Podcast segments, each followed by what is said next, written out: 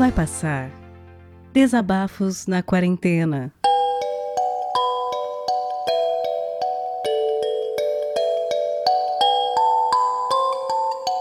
Bom dia para você que está ouvindo isso aqui agora. Meu nome é Vitor, também conhecido como Vitinho da Comédia aí, em alguns lugares na internet. E eu tô gravando esse, esse desabafo aqui no dia 29 de agosto de 2020, meia-noite agora. Tô gravando logo depois de ter ficado sabendo da morte do, do Chadwick Boseman, que é o Pantera Negra. E me afetou de um jeito muito particular essa notícia, ficar sabendo disso.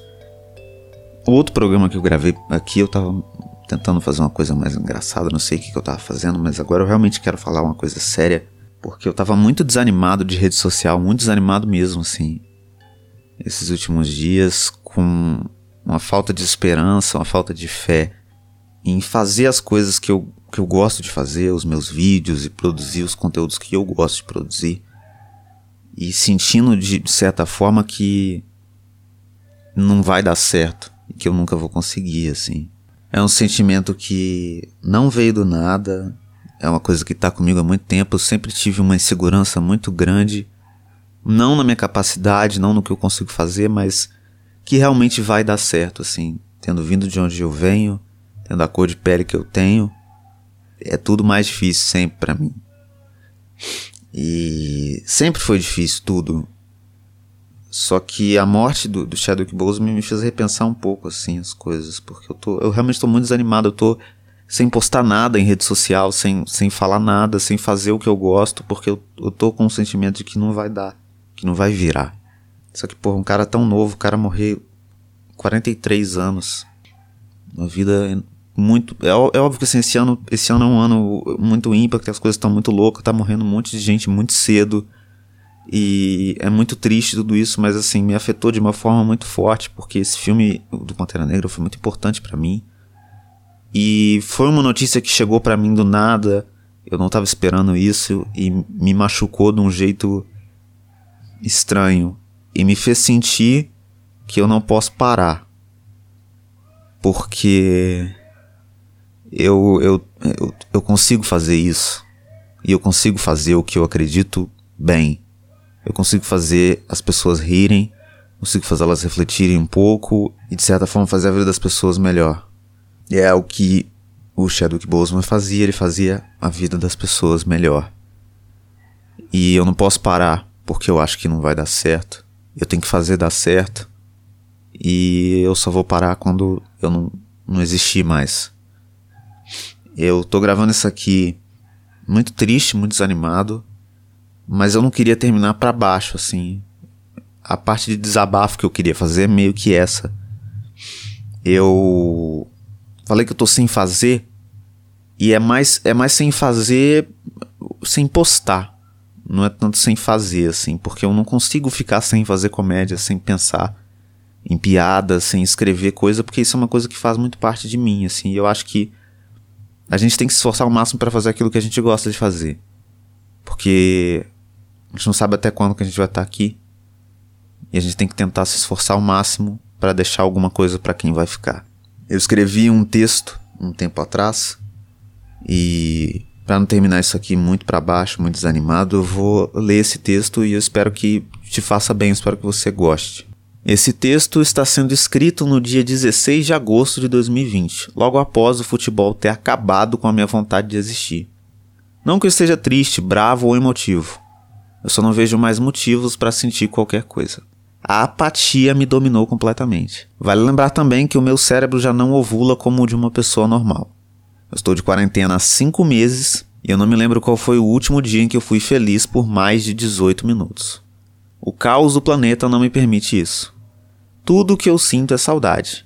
Não saudade das pessoas ou dos lugares, eu sinto saudade das drogas, da alucinação sem compromisso, do entretenimento barato, da adrenalina que é passar na frente de uma delegacia com duas buchas de maconha no bolso. Em busca de alienação, eu fui atrás do futebol, um esporte que já me deu muitas alegrias, e eu nunca precisei me drogar para ser feliz vendo futebol.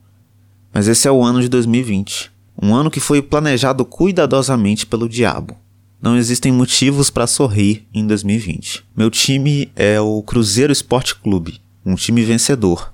Nós somos campeões do gelo, somos orgulho do esporte nacional. Mas não em 2020. Ano passado, o Cruzeiro foi premiado com a maior das derrotas esportivas, o rebaixamento. Além de ter que jogar a Série B, o Cruzeiro ainda está lidando com possíveis chances de falência, que não seria algo tão ruim assim. Para piorar a situação, o time ainda começou a Série B com 6 pontos a menos. Tudo isso por conta de uma dívida. Infelizmente, agiotas são ilegais no futebol. Isso prejudica grandes clubes como o Cruzeiro. Enfim, hoje teve um jogo da Série B, na terceira rodada. O Cruzeiro já tinha vencido seus dois jogos anteriores, alcançando a belíssima marca de zero pontos.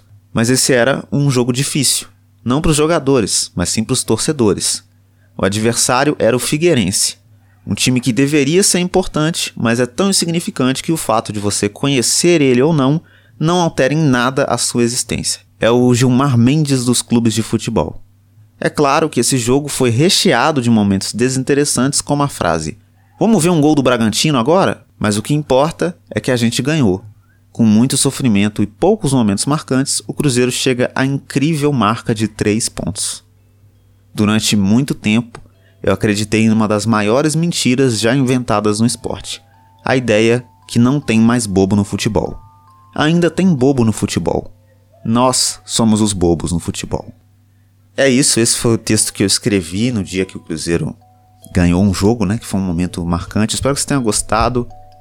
E é isso, vou tentar encerrar isso aqui dessa forma um pouco mais positiva com essa mensagem pra gente tentar fazer o que a gente gosta. Isso é o que eu mais gosto de fazer é escrever piada, é pensar piada.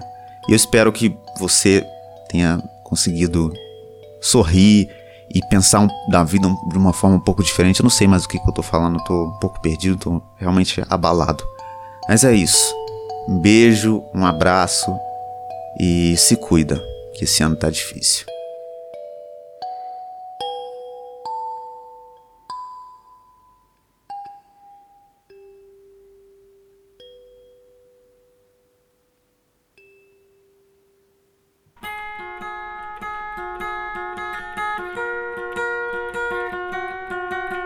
Vai Passar Desabafos na Quarentena é um podcast colaborativo. O que quer dizer que você pode participar também. Se você tem um microfone legal, se você tem algo a dizer, entre em contato através do e-mail vaipassarpodcast@gmail.com. O que eu vou te pedir é que o conteúdo tenha cerca de 10, no máximo 15 minutos de duração e que seja enviado já editado.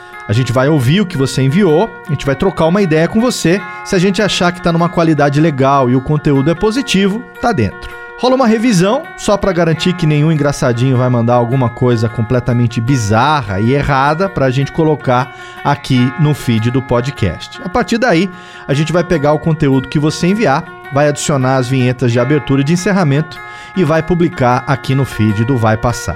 Esse projeto colaborativo é para que você, ouvinte, e você, produtor, se abracem nesse momento de isolamento. Esse projeto não tem e nem vai ter fins lucrativos e depende de você para continuar.